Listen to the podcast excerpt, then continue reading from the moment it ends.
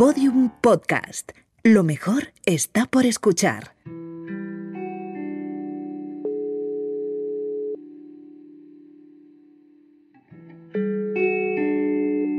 Hola, ¿estáis ahí?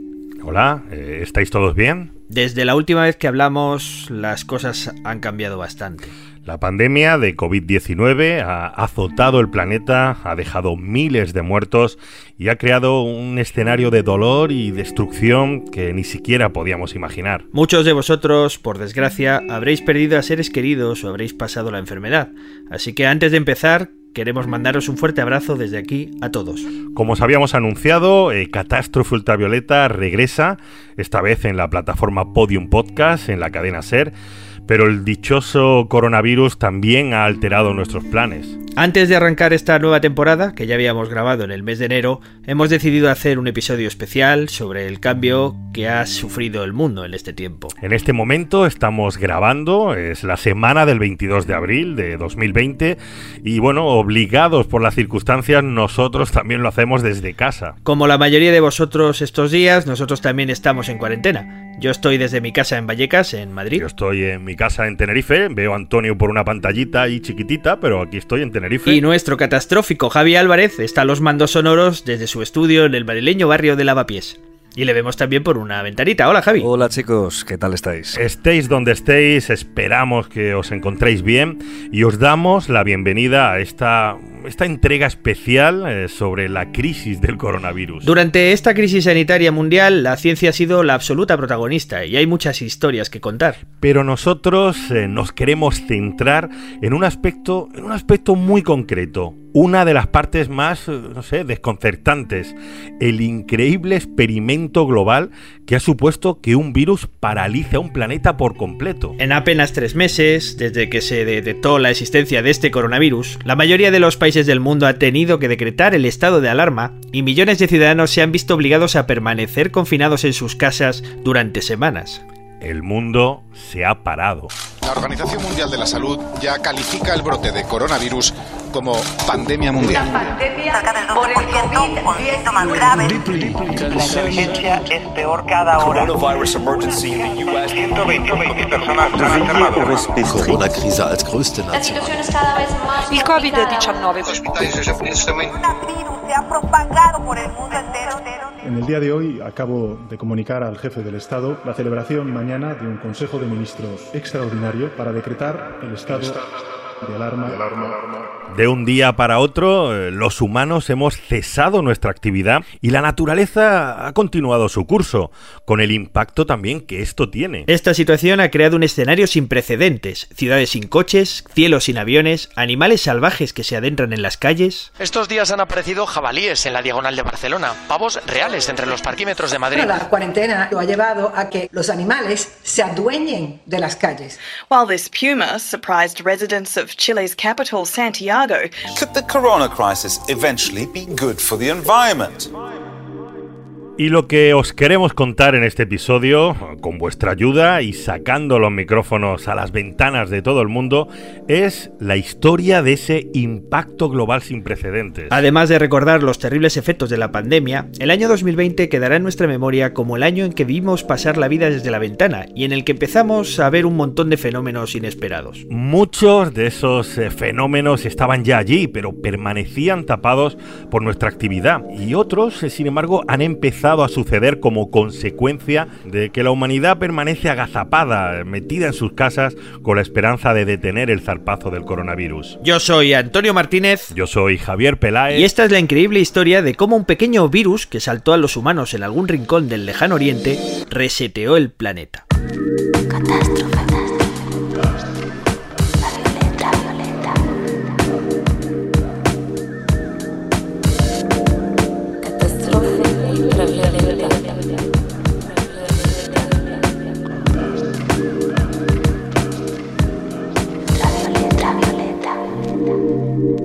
Estás escuchando Catástrofe Ultravioleta, un podcast de otro.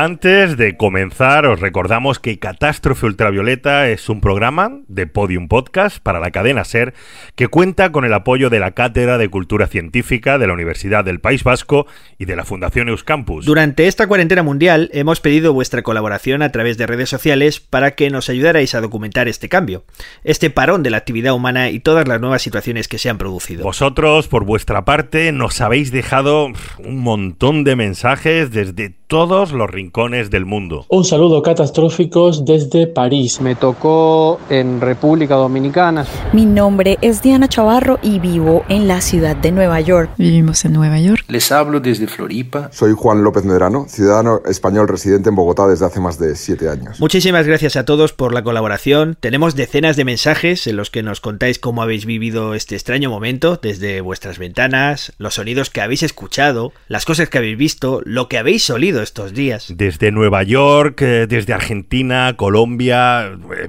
evidentemente desde España, en todas partes la experiencia ha sido parecida.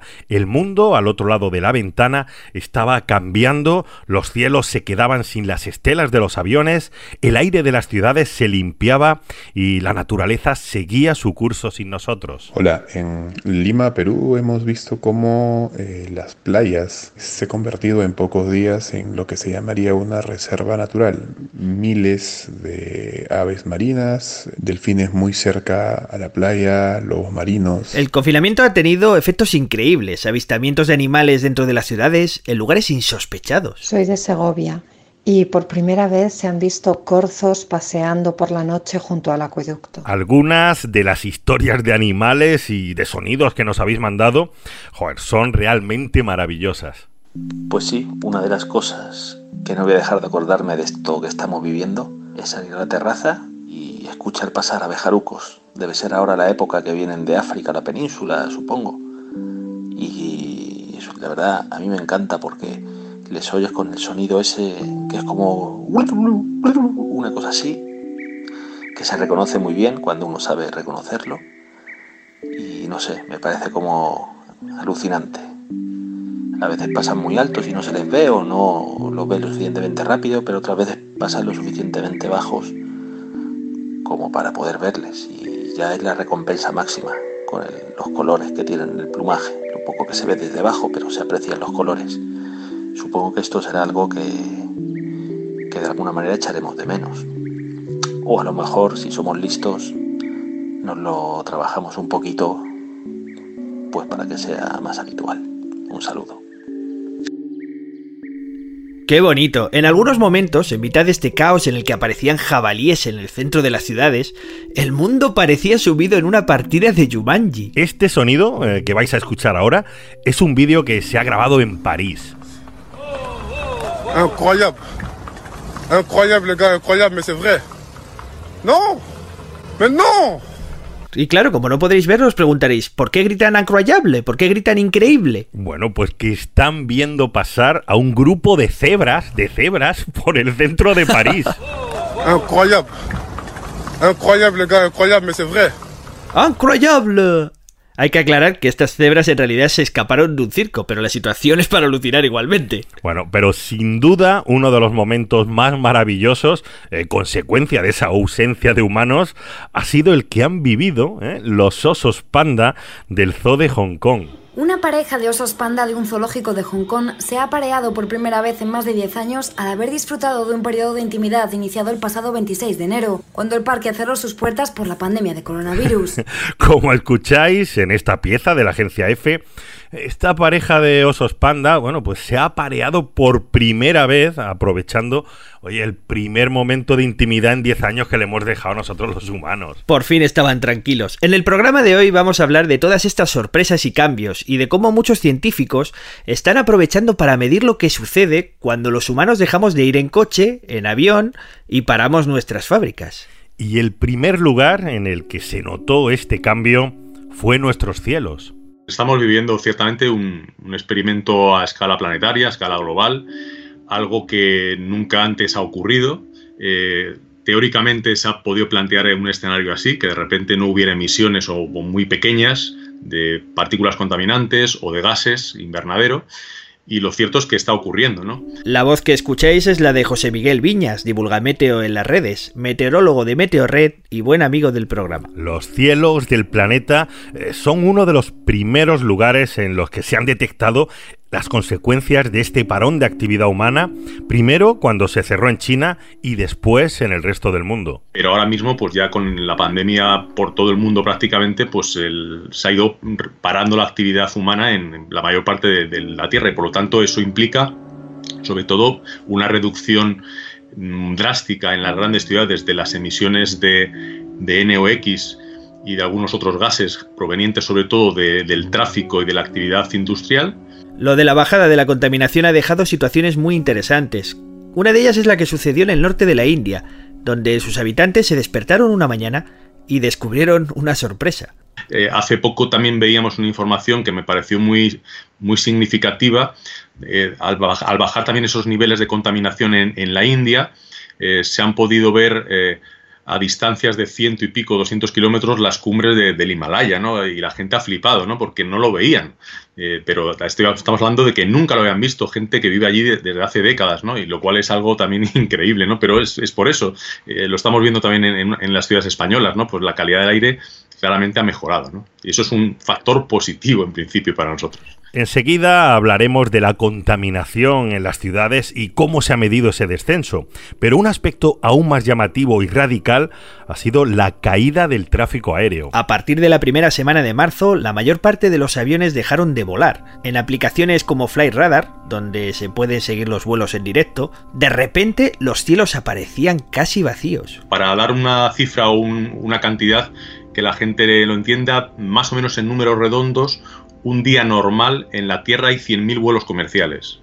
Es decir, que estaríamos hablando que ahora son 20.000 y muchos de ellos destinados a transportar mercancías y no tanto pasajeros. ¿no? En todo el mundo, eh, los aeropuertos cesaron su actividad y decenas de miles de aviones eh, quedaron aparcados durante semanas en los hangares o incluso en las pistas porque una parte eh, muy importante eh, suele estar en vuelo y no hay sitio para aparcar. Y cuando un avión lleva muchas semanas parado en una pista, pasan cosas como esta.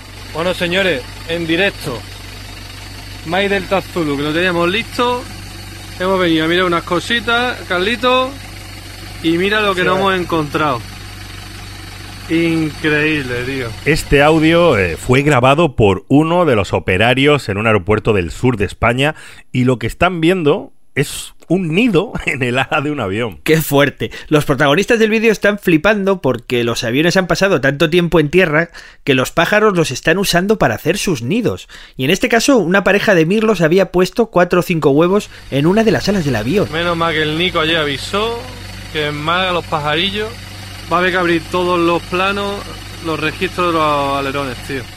Pero volvemos al tema de la atmósfera porque esta reducción de hasta el 80% del tráfico aéreo redujo la presencia de centenares de miles de estelas de condensación que tienen efectos en el equilibrio de radiación del planeta. Fíjate que ni siquiera el parón del tráfico aéreo por el 11 de septiembre con los atentados de las Torres Gemelas o la erupción del volcán islandés de nombre impronunciable en 2010, Hayokul, ese, se pueden comparar con lo que ha pasado durante la cuarentena. Eh, una de las consecuencias hay varias, ¿no? Una de ellas es lo que tú comentabas, que efectivamente pues hay muchas menos estelas y las estelas eh, eh, participan de alguna forma en el balance de radiación en la Tierra porque van a permitir que escapen más radiación al espacio y de, manera, de alguna manera que el, el aporte del, al calentamiento global de las estelas sea menor que el que hay habitualmente cuando hay los 100.000 vuelos todos los días, ¿no? Todavía es muy pronto para sacar conclusiones, pero muchos científicos atmosféricos están recopilando datos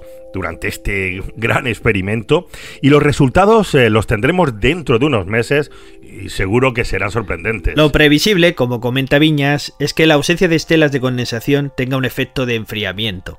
Y no es el único fenómeno interesante. También se está registrando desde los satélites eh, una reducción de la contaminación sin precedentes en todas las ciudades. Teniendo en cuenta la situación de confinamiento que estamos viviendo, eh, pensamos que podía ser muy interesante el mapear las diferentes emisiones de dióxido de nitrógeno, en este caso, para toda la península ibérica, así también como para sus difer diferentes ciudades españolas en concreto. Quien habla es la investigadora de la Universidad Politécnica de Valencia, Elena Sánchez García, que ha medido las concentraciones de dióxido de nitrógeno en algunas de las principales ciudades españolas. Gracias a las mediciones desde el satélite Sentinel-5P eh, del programa Copérnicus de la ESA, han detectado una reducción de las emisiones del dióxido de nitrógeno de alrededor del 64%. La concentración eh, del dióxido de nitrógeno se ha reducido, mmm, vemos que es más de la mitad,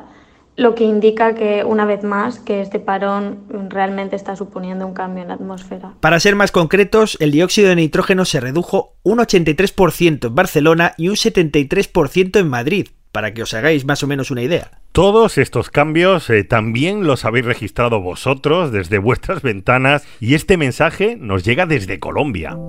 Hola, soy Juan López Medrano, ciudadano español residente en Bogotá desde hace más de siete años.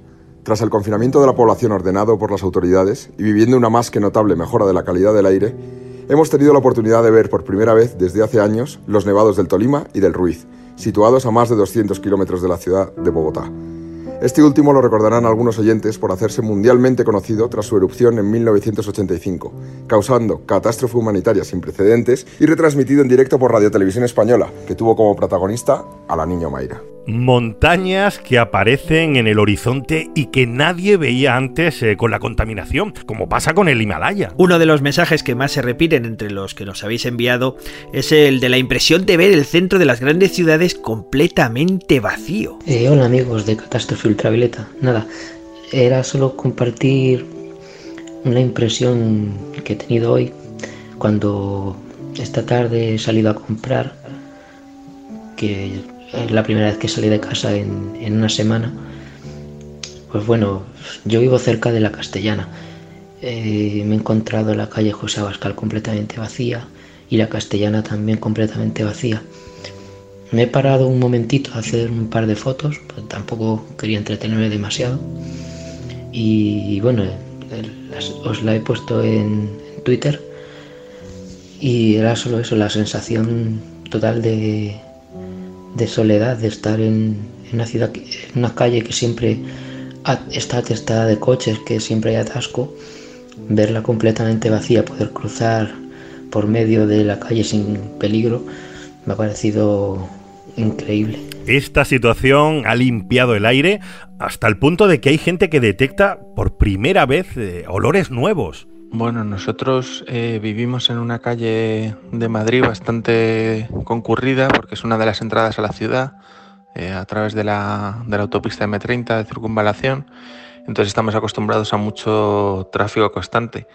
Y ahora con esto del confinamiento, eh, aparte de los pájaros y todo eso que dice la gente, cuando me asomo a la ventana, sobre todo en el momento del famoso aplauso, eh, llegan olores que no llegaban antes. Llega el olor de la colada del vecino, hueles a, suavizante de alguna casa y hueles incluso eh, colonias, colonias de gente o de la ventana de al lado o que está pasando en ese momento por la calle eh, y es bastante bastante curioso. Y tanto yo como mi pareja lo hemos notado, que ya la calle no huele a calle, huele a otra cosa ahora. Fíjate, ¿eh? la calle no huele a calle, huele a otra cosa. ¿A qué huelen las calles? Qué gran pregunta. Otra gran pregunta es, ¿qué efecto puede tener esta desaparición de la contaminación en la ciudad? El investigador Xavier Querol es uno de los mayores expertos del mundo en contaminación atmosférica y hemos hablado con él. Eh, pues nos va a servir de un banco de pruebas. Entonces estamos cogiendo imagen, bueno, las, las medidas del satélite de la, de, de, de la ESA, pero no mirando ahora cuál ha sido la bajada, sino el mismo periodo del año 2019-2018 y ahora estamos viendo pues qué valores hubiéramos tenido que tener esta semana si no hubiera tenido esa crisis en óxido de nitrógeno en Madrid, por ejemplo, ¿no? Eh, lo que nos cuenta Xavier es muy interesante porque gracias a que se ha detenido el tráfico, ahora pueden comprender mejor si alguna de las fuentes de contaminación que antes estaban tapadas, pues eh, tienen el papel que se creía que tenían. Y ahí hay más fuentes que tenemos que ver, ya tenemos algunas unas sospechas desde siempre, ¿no? Cuáles son, pero que no están relacionadas con el tráfico y que son clave, ¿no? Una vez que quitas más de la mitad de la emisión de los coches, puedes ver si los aerosoles secundarios, como el ozono, se generan en la proporción que predicen tus modelos. Un experimento que no habría sido posible si no hubiera sido por este parón. ¿Y qué pasa? Una pregunta buena, ¿eh? ¿Qué pasa con nuestros pulmones? O sea, que dejemos de respirar aire sucio durante semanas, pues tendrá a lo mejor un efecto temporal, porque se trata de cuidar la calidad del aire que respiras durante toda la vida. Salud decimos que es un que es una carrera de fondo porque la calidad del aire es un problema estructural de, todos los días. Si hay un episodios de contaminación, pues esos días se agudiza más. Pero lo que tenemos que intentar es que una persona desde que está como feto en el vientre de su madre hasta que forma parte de la tercera edad esté siempre ah, expuesto a lo mínimo posible porque porque va agravando enfermedades. Entonces, pues ahora tendremos dos, yo que sé, tres meses de mucha, de muy baja contaminación, algún efecto positivo tendrá, eh, pero, lo que tenemos que ver es toda la vida que tengamos contaminación baja. El efecto será temporal, lo que dure esta cuarentena, y lo que se temen los especialistas como Xavier Querol es que cuando todo esto pase, y cuando volvamos a la normalidad, haya un efecto rebote y cojamos todos el coche a la vez o nos pongamos a contaminar. Ahora cuando se levante y podamos salir, eh, ¿quién cogerá el metro y el autobús si tiene un coche? Con todo esto de los contagios y, las cosas, pues habrá una decaída también, ¿no?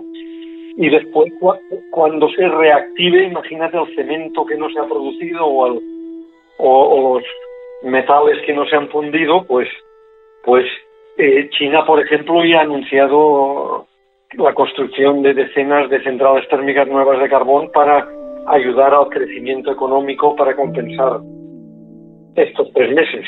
Entonces, se, utiliza como excusa porque tres meses, pues vamos, si les hace reducir la producción al 10% anual, pues mira, eh, pero, pero que vayan a hacer 50 centrales térmicas. Por otro lado, eh, a nivel global, los gases de efecto invernadero siguen haciendo su efecto, eh, porque se quedan ahí durante décadas en la atmósfera. De momento no se está notando en los registros globales, en lo que es la medición de fondo, la que se mide, por ejemplo, en Mauna Loa o en Izaña.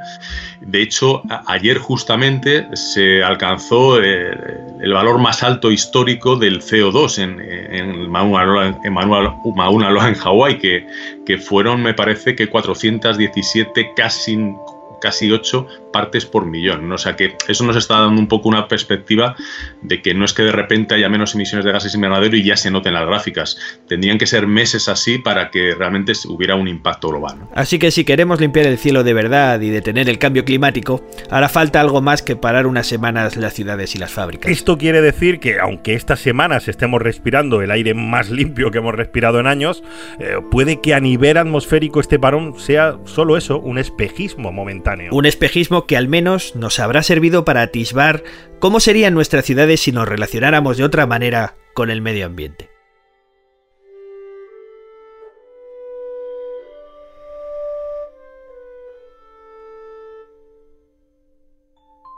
Bueno, pues en las últimas semanas, eh, Eva y yo, que es mi hija de cuatro años, hemos descubierto nuestro pequeño ecosistema terracil. Por ejemplo, hemos visto que hemos visto buit y también hemos visto eh, muchas tórtolas, ¿verdad? Y hemos descubierto los pulgones. Golondrinas. Golondrinas. Ahí están las golondrinas. Sí, ¿y los pulgones qué hacen con las hormigas? Se comen las hormigas se comen la caquita que ponen los pulgones. Porque está muy dulce, ¿verdad? Sí. Y también hemos descubierto unos bichos que se llaman sirfidos. Los sírfidos, que son una mezcla, una especie de, de híbrido entre mosca y avispa. Imitan a las avispas y liban por las florecillas que tenemos aquí. Así que estamos relativamente entretenidos. Catástrofe ultravioleta. También hemos visto mariposas y mariquitas. Claro, ¿y las mariquitas qué hacen? Comerse a los pulgones. Claro, ya entendemos las relaciones entre las cositas de nuestro ecosistema, ¿verdad? Pues eso. Seguimos en Catástrofe Ultravioleta, en este programa especial sobre el reseteo del planeta por culpa de la pandemia. Un programa especial con el que estrenamos temporada en Podium Podcast. Como os venimos contando, donde más se ha notado este parón global ha sido en las grandes ciudades. Muchos de vosotros habéis enviado mensajes eh, como este sobre la sensación de escuchar o ver cosas que nunca habíamos vivido. Hace, hace pocos días, cuando llovía, tuve que ir a la Puerta del Sol de Madrid a hacer unas fotos, porque trabajo de, fotógrafo, y estaba absolutamente vacía. No había nadie. Una furgoneta de la Policía Municipal a lo lejos, pero vacía y nadie más. Estaba yo solo en toda la plaza. Y estaba lloviendo y se oía la lluvia, se oía caer de forma súper nítida. Se oía caer la lluvia, cada gota quedaba contra el suelo, cuando caía en un charco, si golpeaba en metal se escuchaba tan nítida y tan, tan fuerte que parecía mentira. ¿Sabéis como cuando en un anuncio de, de pan ponen un efecto para, para, que suene el crunch y dices, joder, ¿cómo, cómo exageran? No suena así. Pues la lluvia era igual. Sonaba tan fuerte que, que, que no, no, te lo creías. Tenías que pararte a pensar y decir, jo, pues sí que está lloviendo. Qué bueno, el sonido real estaba tan tapado que ahora cuando lo escuchamos no lo reconocemos. Las historias que nos habéis enviado son alucinantes.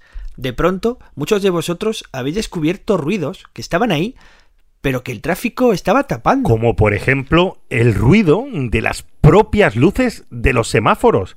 Esto es una, historia que nos cuenta Iñaki, una voz que a lo mejor os suena. Era el primer día de cuarentena y acabé de trabajar pues como a las tres y media de la mañana. Cojo la moto, salgo de la M30, enfilo la castellana y allí no había absolutamente nadie.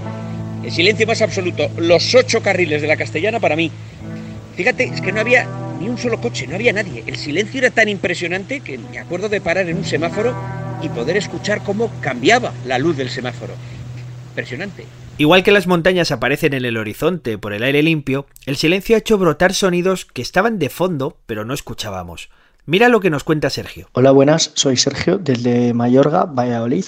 Comparto piso en Madrid con una compañera que así que es de toda la vida de aquí y el otro día estando en la terraza de nuestro piso por primera vez oyó las campanas de un campanario y me dijo, "¿Qué es eso?" Y digo, "Las campanas del campanario." Y dice, "¿Y por qué tocan?" Y entonces yo la comenté que tocan eh, en cada hora, cuando cada, cada hora en punto las campanas tocan el número de, de veces que la hora sea cosa que ella pensaba que solo era en Nochevieja en la Puerta del Sol. Me pareció muy curioso, la gente de pueblo lo tenemos muy sabido, además sabemos que se toca a fuego, que se toca a muerto, hay una serie de códigos que se usan pero claro, me hizo caer en la, en la, cuenta de que la gente que vive en ciudades y no muy cerca de una iglesia, jamás les llega el ruido de, de las campanas replicando.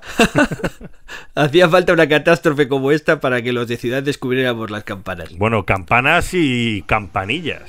Nosotros vivimos en Sarrico, eh, cerquita de la bajada de, de Necuri, y normalmente siempre se oyen coches a lo lejos y estos días por las noches hemos notado que han aparecido ruidos de cencerros como los que llevan las vacas y jamás los habíamos oído. Pero ahora hay tanto silencio a las noches que, que sabemos que en algún sitio hay vacas, pero no exactamente dónde. Los gallos se oyen más que antes, se nota que hay animales en, las, en alguna finca aquí al lado que antes no, Solo sabíamos que había un gallo porque cantaba las mañanas y ahora se oyen muchos más sonidos. Y en general es abrumador el silencio sobre el que se oye todo esto. Qué bonito. Sabemos que en algún sitio hay vacas, pero no sabemos dónde. Oigo vacas. Es que algunos están, algunos están redescubriendo sonidos que deberían ser de los más evidentes. Yo vivo en una ciudad costera, a un kilómetro de 100 metros de la playa, según Google Maps, en línea recta. Entre mi casa y el mar hay varios edificios de más de seis plantas. Pues cuando empezó todo esto, un día estaba en casa y empecé a escuchar un ruido como de un avión que diera vueltas una y otra vez muy cerca de, del suelo. Cuando salí a la ventana para buscarlo, me dijo mi mujer que no era un avión, que lo que estaba oyendo era sonido del mar. ¿Es un pájaro? ¿Es un avión? No, es el sonido del mar que estaba ahí. y si esto no os ha parecido suficiente, aquí tenéis lo que ha escuchado Luis por primera vez. Hola, me llamo Luis, eh, vivo en Barcelona. Vivo en un barrio residencial normal de Barcelona con unas vías del tren justo al lado de mi casa, una calle con bastante tráfico, bastantes pisos, bastante ruido en general. Estos días es tremendamente sencillo salir al balcón y escuchar los grillos como si estuvieras en el campo. Para los más escépticos, Luis grabó esos grillos desde su balcón y nos lo envió. Además del silencio, el mar o los cantos de los grillos, el cese de la actividad diaria es de tal magnitud que se ha registrado en los sismómetros que algunos científicos tienen en las ciudades. Uno de esos científicos es el físico Jordi Díaz Cusi, que tiene una red de sismómetros en Barcelona que detectan las vibraciones producidas por el tráfico, por el metro, y en general por cualquier actividad humana. Básicamente un sismómetro detecta las vibraciones del suelo. Normalmente lo utilizamos para registrar terremotos, pero claro, puede vibrar por muchas cosas y una de ellas, cuando, sobre todo cuando estás en núcleos habitados con actividad humana, pues es la actividad humana. O sea, quiere decir el tráfico, quiere decir el metro, quiere decir las industrias, etcétera, ¿no? Entonces esto se nota y se nota de manera clara la disminución, la disminución que ha habido estos días, sí. Lo que ha sucedido no es que nuestro parón haya alterado sísmicamente la Tierra, como se ha publicado en algunos titulares, porque somos insignificantes comparados con las fuerzas geológicas como los terremotos, por ejemplo, pero sí que se ha registrado un cambio en el registro de los instrumentos que miden estas vibraciones. Hay una frecuencia donde lo que ves básicamente es el mar, es si hay más o menos oleaje en los océanos. Hay otra franja donde a lo mejor es más sensible al viento, a cosas eh, de fenómenos naturales y hay una franja alrededor de entre 5 y 15 hercios o, una, o incluso más, uh, donde la principal fuente de ruido es la actividad humana. ¿Qué hacemos? Miramos en esta franja que nos interesa, filtramos la señal, nos fijamos en esta, en esta zona y entonces vemos cuánto de qué amplitud, digamos, eh, tienen estas vibraciones. El cambio ha sido tan grande durante esta cuarentena que en ciudades como Barcelona ha habido días con menos movimiento que el día más parado de un mes de agosto cualquiera. Entonces lo que vemos estos días es que los máximos, bueno, todo, pero sobre todo los máximos, se ha reducido, como te decía, pues más de la mitad entre la mitad y dos terceras partes de lo que es el nivel de vibración un día, un día normal. Y de hecho, ayer mismo, justo acabo de tener, aún estoy trabajando un poco con los gráficos, pero ya lo tengo.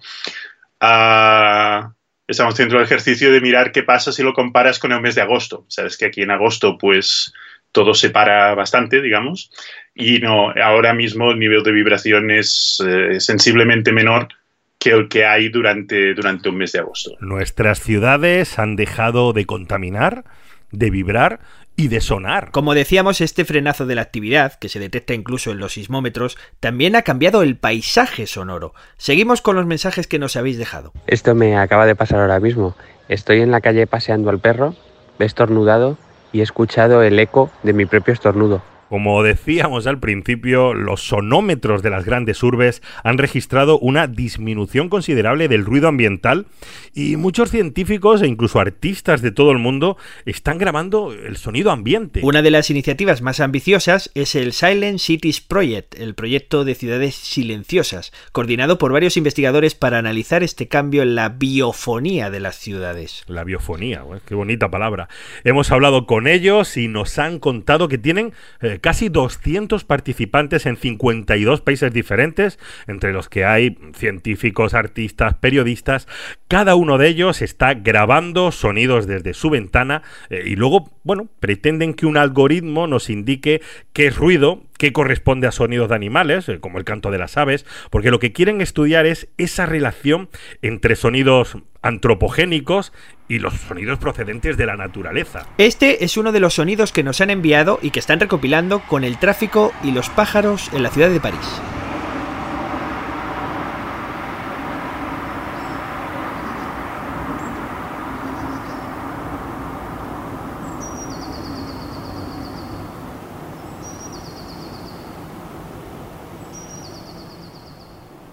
Como veis, hay muchos proyectos sobre este fenómeno sonoro. La radio colectiva Aporé abrió un proyecto llamado Corona, en el que se pueden encontrar sonidos de todo el planeta grabados durante el confinamiento, desde la soledad del metro de Manhattan al sonido de un mercado en Lisboa o el ambiente que se escucha desde una ventana que da al río Manzanares en Madrid. Mira, vamos a tener aquí algunos ejemplos. Este, por ejemplo, es una discusión, una discusión callejera grabada desde el balcón en Bélgica.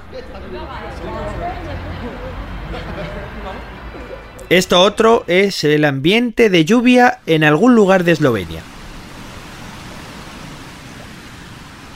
Aquí escuchamos el silencio eh, completamente inesperado en el centro de Manhattan.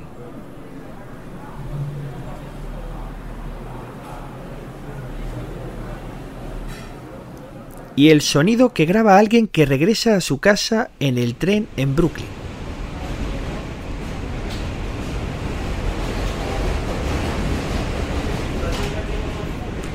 Y sobre todo aplausos, muchos aplausos a los sanitarios y a quienes han luchado contra esta crisis en primera línea. Esta grabación, por ejemplo, está hecha desde una ventana en Lyon, en Francia.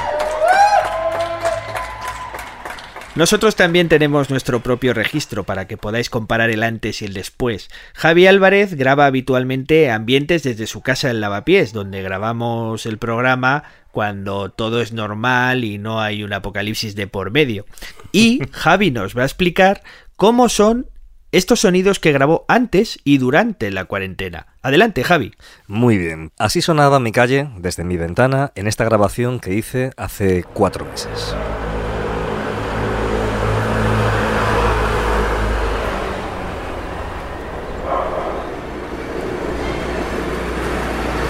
Y así es como suena la misma calle desde la misma ventana hoy, 22 de abril. Escuchad el cambio.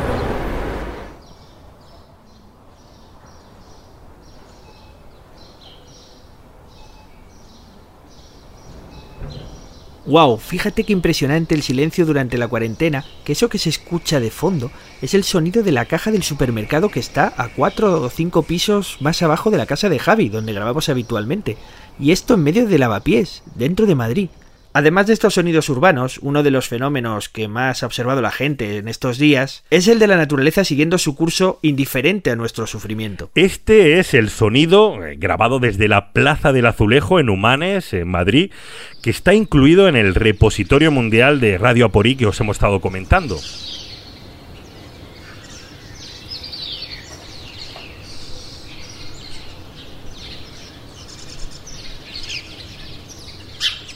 Lo del canto de los pájaros ha sido uno de los temas que más ha llamado la atención a mucha gente durante la cuarentena, eh, muchos porque no se habían fijado hasta ahora, a lo que se añade también que el ruido del tráfico es que nos lo tapaba todo. Hola, catastróficos, soy Baringüeyon.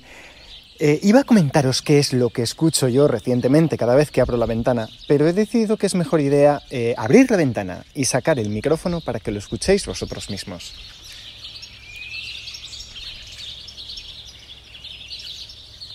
Soy María, soy malagueña, residente en Madrid y lo primero que detecté nada más empezamos el encierro y continúa aún es que escucho los pájaros como si, como si estuviese en mitad del monte. Además de que nos estemos fijando más, hay quien se pregunta si el canto de algunos pájaros ha cambiado porque ya no necesitan elevar tanto la voz para hacerse oír. Y también hay gente que ha visto palomas y gaviotas eh, en una actitud más amenazante estos días porque claro, no están consiguiendo la comida que antes nos robaban en los mercados, en las terrazas de los bares. Para hablar de estas cuestiones, hemos contactado con el biólogo Menor Sulicen, autor del libro Darwin en la ciudad y experto en la evolución de especies urbanas.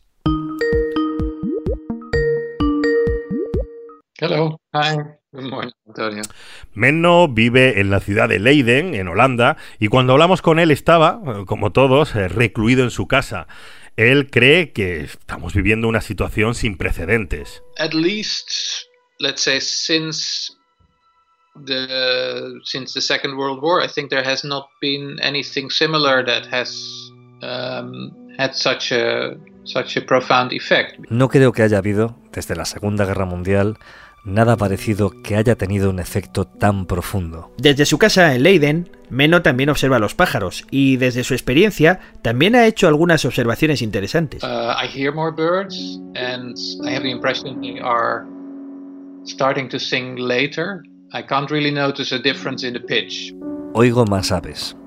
Tengo la impresión de que sí están empezando a cantar más tarde.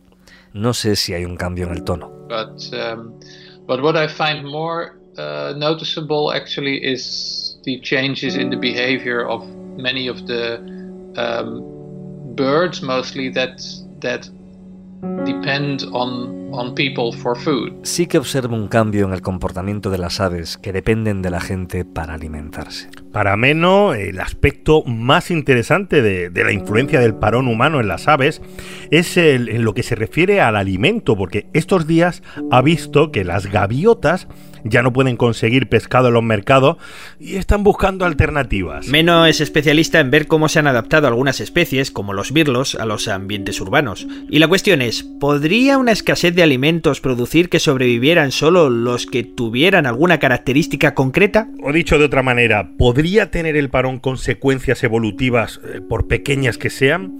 Eh, con algunas especies de aves, como los pinzones, sabemos que un mal año de cosechas, eh, cuando no hay frutos pequeños por ejemplo, pues a menudo al año siguiente vemos el resultado de la selección natural porque sobreviven en mayor proporción los pinzones con picos más grandes y más fuertes. Um, and the same thing could happen um, with these urban animals that because there's no human food available, only the few individuals that are able to to find or to process other types of food will survive. Y lo mismo podría pasar con estos animales urbanos, porque no hay comida humana disponible. Solo los pocos individuos que puedan encontrar otro tipo de comida sobrevivirán y pasarán los genes a la siguiente generación. So it's possible that you uh, um, you will see that effect in in an evolutionary way in the next few years if it continues for for the whole Así que es posible que veamos ese efecto a nivel evolutivo en los próximos años si esto se extiende durante mucho tiempo. Y sobre la cuestión que mencionábamos al principio, sobre si las aves están cambiando el volumen al que cantan por haber menos ruido, Meno cree que algunas aves cantoras sí podrían modificarlo y adaptarse al encontrarse con un ambiente sin tráfico. And I think it's, um, it's mostly uh, who are more more easy to uh, to change and to adapt. Um, whereas the non-songbirds, um, you know, like woodpeckers or pigeons, they they are probably more more hardwired in their in their voice. Creo que es más fácil que las aves cantoras cambien y se adapten. Otras, como los pájaros carpinteros o las palomas, que no son cantoras, tienen más arraigado su sistema de canto. Y fíjate qué curioso, las gaviotas que no encuentran pescado en el mercado podrían empezar a encontrarlo en Holanda en otros lugares, porque precisamente la ausencia de turistas ha limpiado los canales. Here in, in Amsterdam also um, we've started seeing that the water in the canals is very clear because there are no boats anymore, and I think that certainly affects the, the fishes um, and also the birds because the birds suddenly can see en Ámsterdam también hemos empezado a ver que el agua en los canales está muy clara, porque ya no hay barcos. Y eso, sin duda, afecta a los peces, pero también a los pájaros. Porque ahora, de repente, pueden ver a los peces y empezar a pescarlos. So I think those gulls, which cannot get their food on the market anymore, will now start uh, catching fish Así que creo que esas gaviotas que no pueden conseguir comida en el mercado van a empezar a coger peces porque ahora pueden verlos mucho mejor. Pero más allá de las aves, eh, lo que han vivido estos días muchas personas son encuentros inesperados eh, con especies salvajes en la ciudad y tenemos eh, decenas de ejemplos. jabalíes en la diagonal de Barcelona, aves exóticas por las calles de Madrid. Hay pavos reales por la calle, tío. Una de nuestras oyentes nos dejó esta nota de voz un domingo por la mañana durante la cuarentena.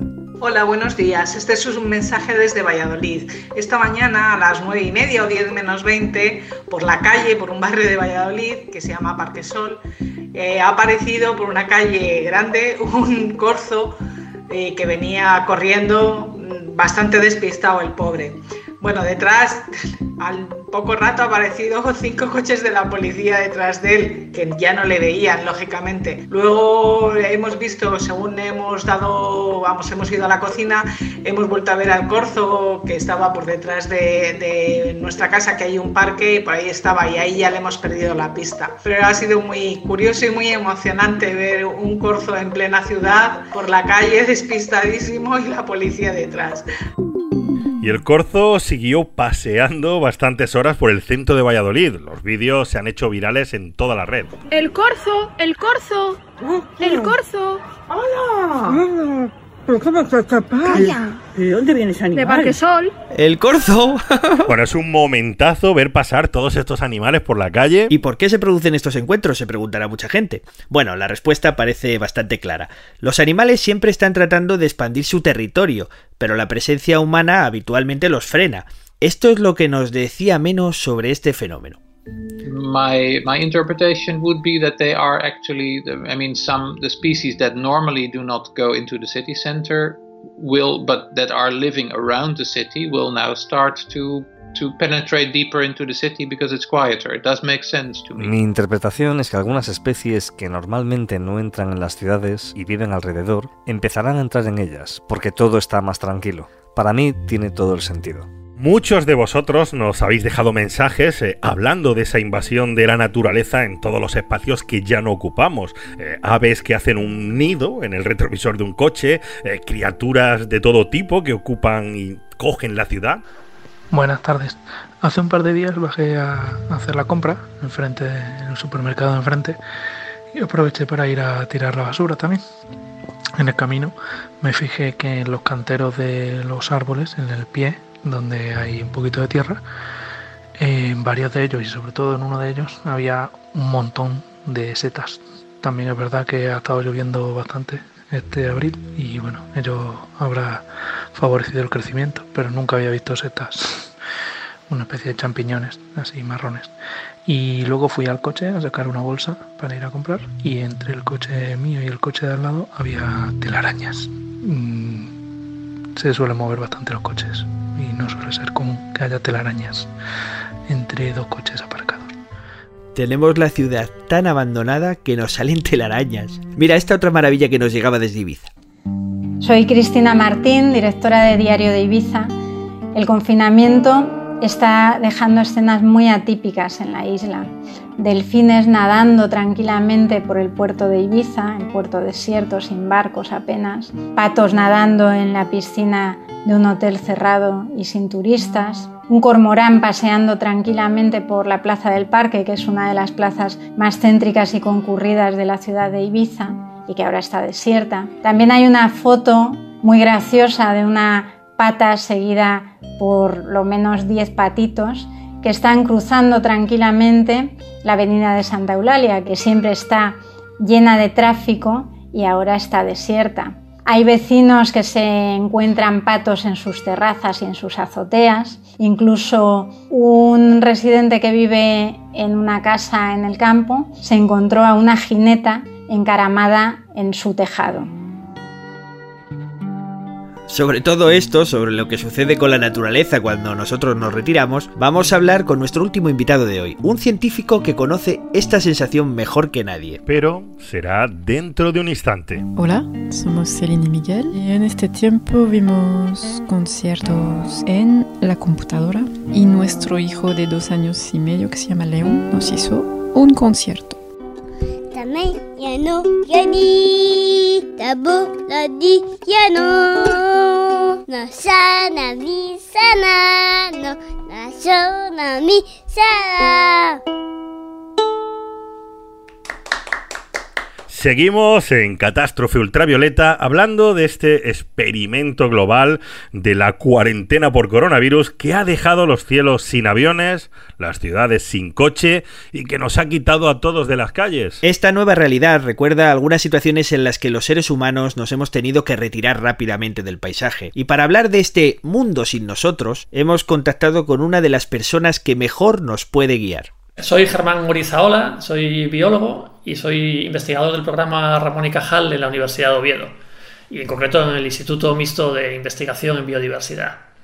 Y trabajo en Chernóbil, en la zona de exclusión de Chernóbil, desde hace ya cinco años, intentando evaluar cuál es la situación de la fauna que vive allí, eh, si se detectan efectos, qué efectos se, se detectan eh, y cómo ha ido evolucionando un poco toda la, comunidad de animales que vive en esa zona que sufrió el accidente nuclear hace casi ya 34 años. Charlamos eh, con Germán desde su casa de Asturias eh, y nos cuenta cómo en 2016 acudió a investigar a la zona de exclusión de la central de Chernóbil, un lugar en el que la ausencia de personas ha facilitado un enorme aumento de la biodiversidad. Pero claro, ¿para qué fue allí? Bueno, cuando llegamos a Chernóbil, el proyecto con el, que, estábamos trabajando lo que pretendía evaluar era el nivel, digamos, de daño a nivel genético de, algunas especies de anfibios que viven en la zona. Entonces, eh, la idea era eh, pues llegar allí a hacer trabajo de campo, a recolectar eh, anfibios en zonas de contaminación alta, de media, baja y bueno, hacer una serie de, de, valoraciones fisiológicas, pero sobre todo genéticas, para intentar ver algún tipo de, bueno, de efecto o, al menos cuál era la situación eso, 30 años después del accidente nuclear. Aunque cuando hablamos de Chernóbil solemos tener en mente la ciudad de Pripyat, que quedó abandonada, la zona de exclusión es muy amplia, tiene unos 50 kilómetros de radio y ambientes muy diversos, pinares, arenales, charcas, y además de la radiación por el accidente nuclear, hay otro factor muy importante. Pero un factor también que, claro, que está presente, o en este caso ausente de una manera muy muy clara, eh, somos nosotros. Es decir, allí había 350.000 personas y ahora apenas hay nadie, es decir, hay una pequeña población, 2.000, 3.000 personas, en una zona muy, muy concreta, pero pasamos de 350.000 personas a, a, prácticamente nadie. Y eso es un factor muy importante, o sea, no solo la gente, es, es que no hay ruido de coches, no hay ruido de, de actividad agrícola, la propia actividad agrícola ha desaparecido, el bosque está eh, ocupando zonas que antes eran campos de cultivo, eh, hay, hay un cambio ecológico muy muy importante en esa zona. Por supuesto, la gran pregunta es en qué se parece aquel abandono de Chernóbil al abandono momentáneo de los espacios públicos que se está produciendo en esta cuarentena global por coronavirus. De alguna manera es el, el experimento de, de, abandonar, digamos, las ciudades o el espacio público a lo bestia. Es decir, en, a lo largo de ya casi pues, 34 años.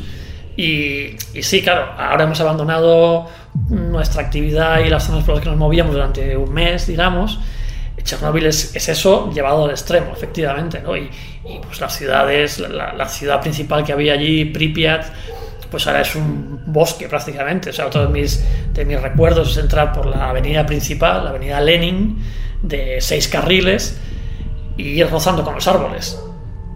O sea, ir, ir, ir en un todoterreno rozando con los árboles de izquierda y derecha. Quiero decir, es, eso ya te digo, es, es, el extremo de abandonar una zona eh, de, del todo. Y, y, lo que, y lo que ello lleva, ¿no? De, de, como digo, el bosque recuperando espacio y evidentemente pues los animales salvajes eh, poco a poco también ganando ese espacio que antes estaba ocupado por nosotros. ¡Guau! ¡Qué imagen! Una ciudad de la que un día nos fuimos y que en un tiempo relativamente corto está devorada por la naturaleza. Después de esta cuarentena, eh, nosotros volveremos eh, a las calles. De hecho, cuando nuestros oyentes escuchen este programa, eh, a lo mejor habremos ido ya retornando poco a poco a la normalidad, pero la experiencia de Germán nos va a dejar algunas enseñanzas. Yo creo que, que Chernobyl, por ejemplo, es un, un ejemplo muy fuerte de, de, de, lo resiliente, ¿no? esa palabra que ahora se usa tanto, lo resiliente que es la naturaleza de lo rápido que se recupera si la dejamos. Y también yo creo que es un ejemplo de que, por mucho que lo digamos, sobre todo en los últimos años de manera muy, muy repetida, no somos necesarios para que se conserven los ecosistemas, no somos necesarios para que se conserve la fauna. La naturaleza se las apaña perfectamente sin nosotros. Y, y como digo, Chernobyl creo que es un ejemplo que han pasado 30 años, que no es prácticamente nada en un sistema natural, y ha habido un vuelco absoluto de, de incluso con, con, un factor pues digamos tan fuerte también como la presencia todavía de radiación y por allí pues han, han vuelto los osos eh, los bisontes eh, los caballos de Presbalski estos tienen una población eh, en expansión eh, quiero decir a pesar de la radiación una vez que nos quitamos del medio la naturaleza recupera y recupera espacio muy rápido, rápido, rápido. No tenemos tiempo de adentrarnos mucho en la parte más científica del trabajo de Germán, pero por lo menos vamos a dejar algunos apuntes. Como comentaba él mismo, su objetivo en la zona de exclusión de Chernóbil era ver qué pasaba con los anfibios, y en concreto con las ranas. Lo primero que vimos es muchos anfibios. Nosotros trabajamos con, diferentes especies. Hay una diversidad, bueno, te encuentras todas las especies que te puedes encontrar en, el este de Europa. El primer día que estuve allí, primera noche, eh, nos metimos en unas charcas que están prácticamente al pie del reactor averiado. Y es una zona contaminada, o sea, iba con el dosímetro, el dosímetro iba marcando radiación considerablemente alta y aquello estaba lleno de anfibios. En esta situación, sumergidos en una charca junto al reactor accidentado de Chernóbil, Germán escuchaba a las ranas, pero no las veía. Nosotros uno de los resultados más, más interesantes que, tenemos de todo lo que hemos hecho hasta allí, que estamos ahora trabajando para publicarlo, es, es, a nivel de coloración, por ejemplo. Y es algo que, que, eso, la primera noche que yo entré eh, en las charcas, en esa charca que decía antes de Chernóbil contaminada cerca del reactor, yo estaba oyendo a la especie con la que trabajábamos, la, una especie de ranita de San Antonio, yo la estaba oyendo. Y canta muy fuerte y estaba, estaba delante mío. Y yo no era capaz de verla. Es una especie verde, verde brillante. Hasta que me di cuenta que un porcentaje, bueno, importante eran negras. Realmente negras, ranas muy, muy oscuras. Entonces, eso es una de las cosas que hemos visto. Eh, las ranas de la zona de exclusión son bastante más oscuras. Hay una gran variación de color. Está desde las verdes típicas verdes mucho más oscuras, grises y puramente negras. Y eso cuando te vas fuera de la zona de exclusión, que también trabajamos eh, en una zona próxima pero no afectada por radiación, no lo vemos. Que vemos unas ranas típicas, verde, verde brillante. Eso sí que es un resultado muy interesante. Y se une a algunos resultados de gente que ha trabajado con otros grupos, sobre todo, por ejemplo, con hongos, eh, es que hongos negros están creciendo dentro del reactor nuclear. Este aumento de la pigmentación, de la melanina y de la feomelanina en concreto, se ha visto en otras especies que viven en Chernóbil, también en las plumas de las aves, por ejemplo.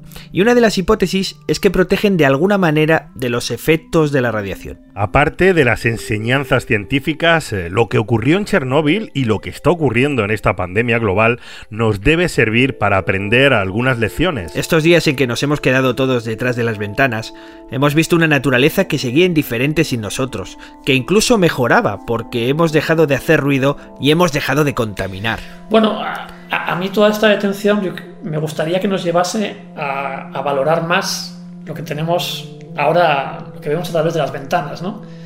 Esos espacios verdes, esos parques, eh, esos árboles que se pueden ver desde una ventana, ¿no? Que si no los valorábamos hasta ahora, los valorásemos más, ¿no? Porque, pues porque es nuestra conexión un poco con, con el mundo exterior, con la vida. Entonces a mí me gustaría que se valorase eso. Conectado con, con Chernóbil, pues, pues la, idea está clara, es decir, que la naturaleza es muy resistente.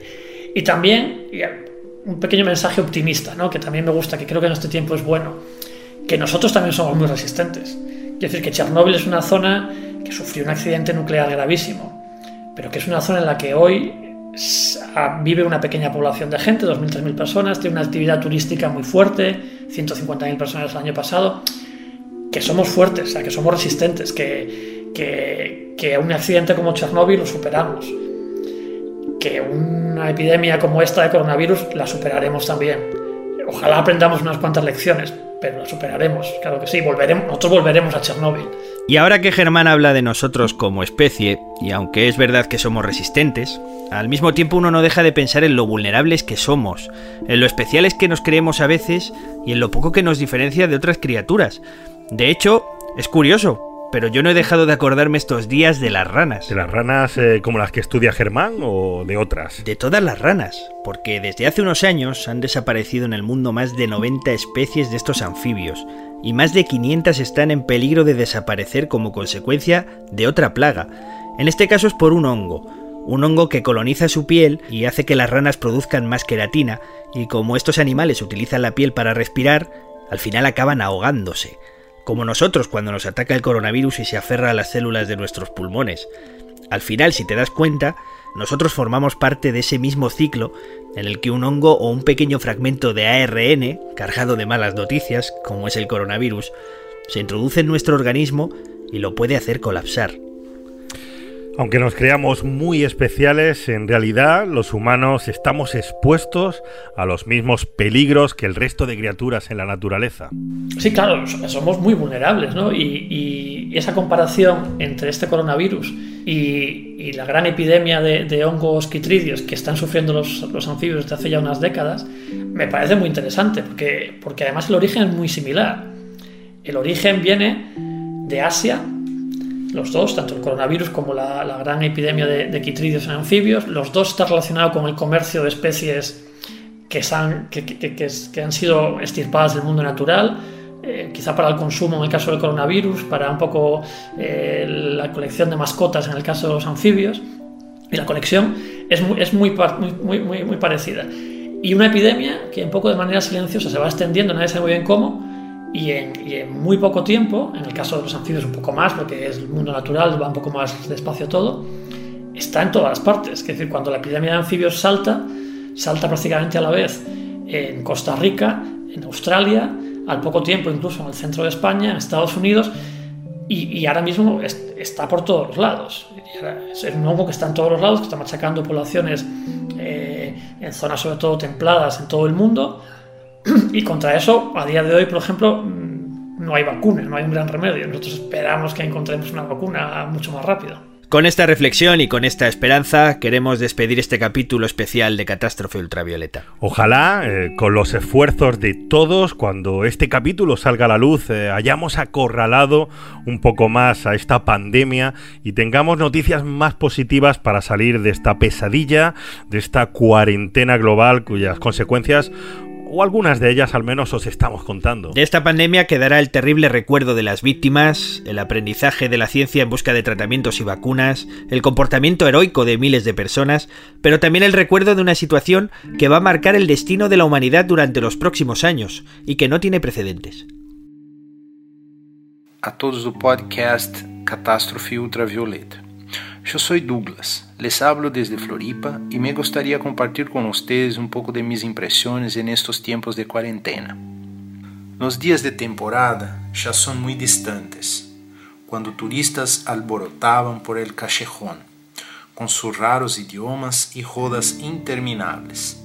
El mundo é outro agora, e nos cercam sonidos raros, sonidos de um mundo que já não nos recordávamos. El silêncio antes una idea, ahora duele. Le rompe el viento celoso y silba triste y frío. Es tiempo de los nativos que saltan libres y felices. Tites, armadillos, cuatís, búhos, canarios y camachuelos. El mar, aún más azul, sigue su trabajo de construir y destruir, lleno de bancos de peces, donde delfines y focas nadan libres con sus panzas gordas. El tiburón ballena se reí de los barcos en la arena. Los arroyos ya no son negros e infértiles, son salones verdes de algas, ranas cantantes y pececillos.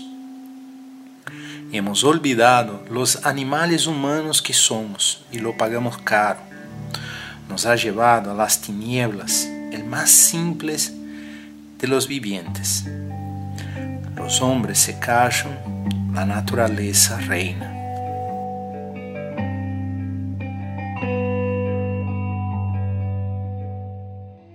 Nosotros eh, volveremos con otros episodios en Podium Podcast dentro de la cadena Ser.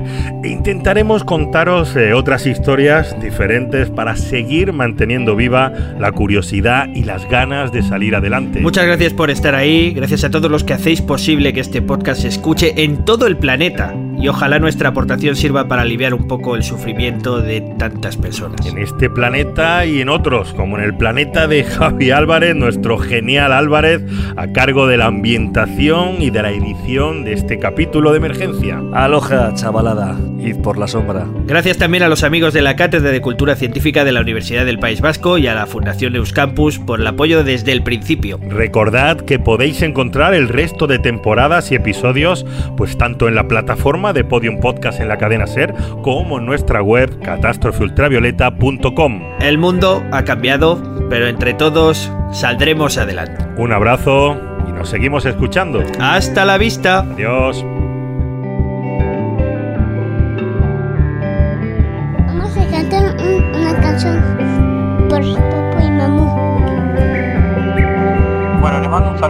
Grande desde República Dominicana a todos y todas.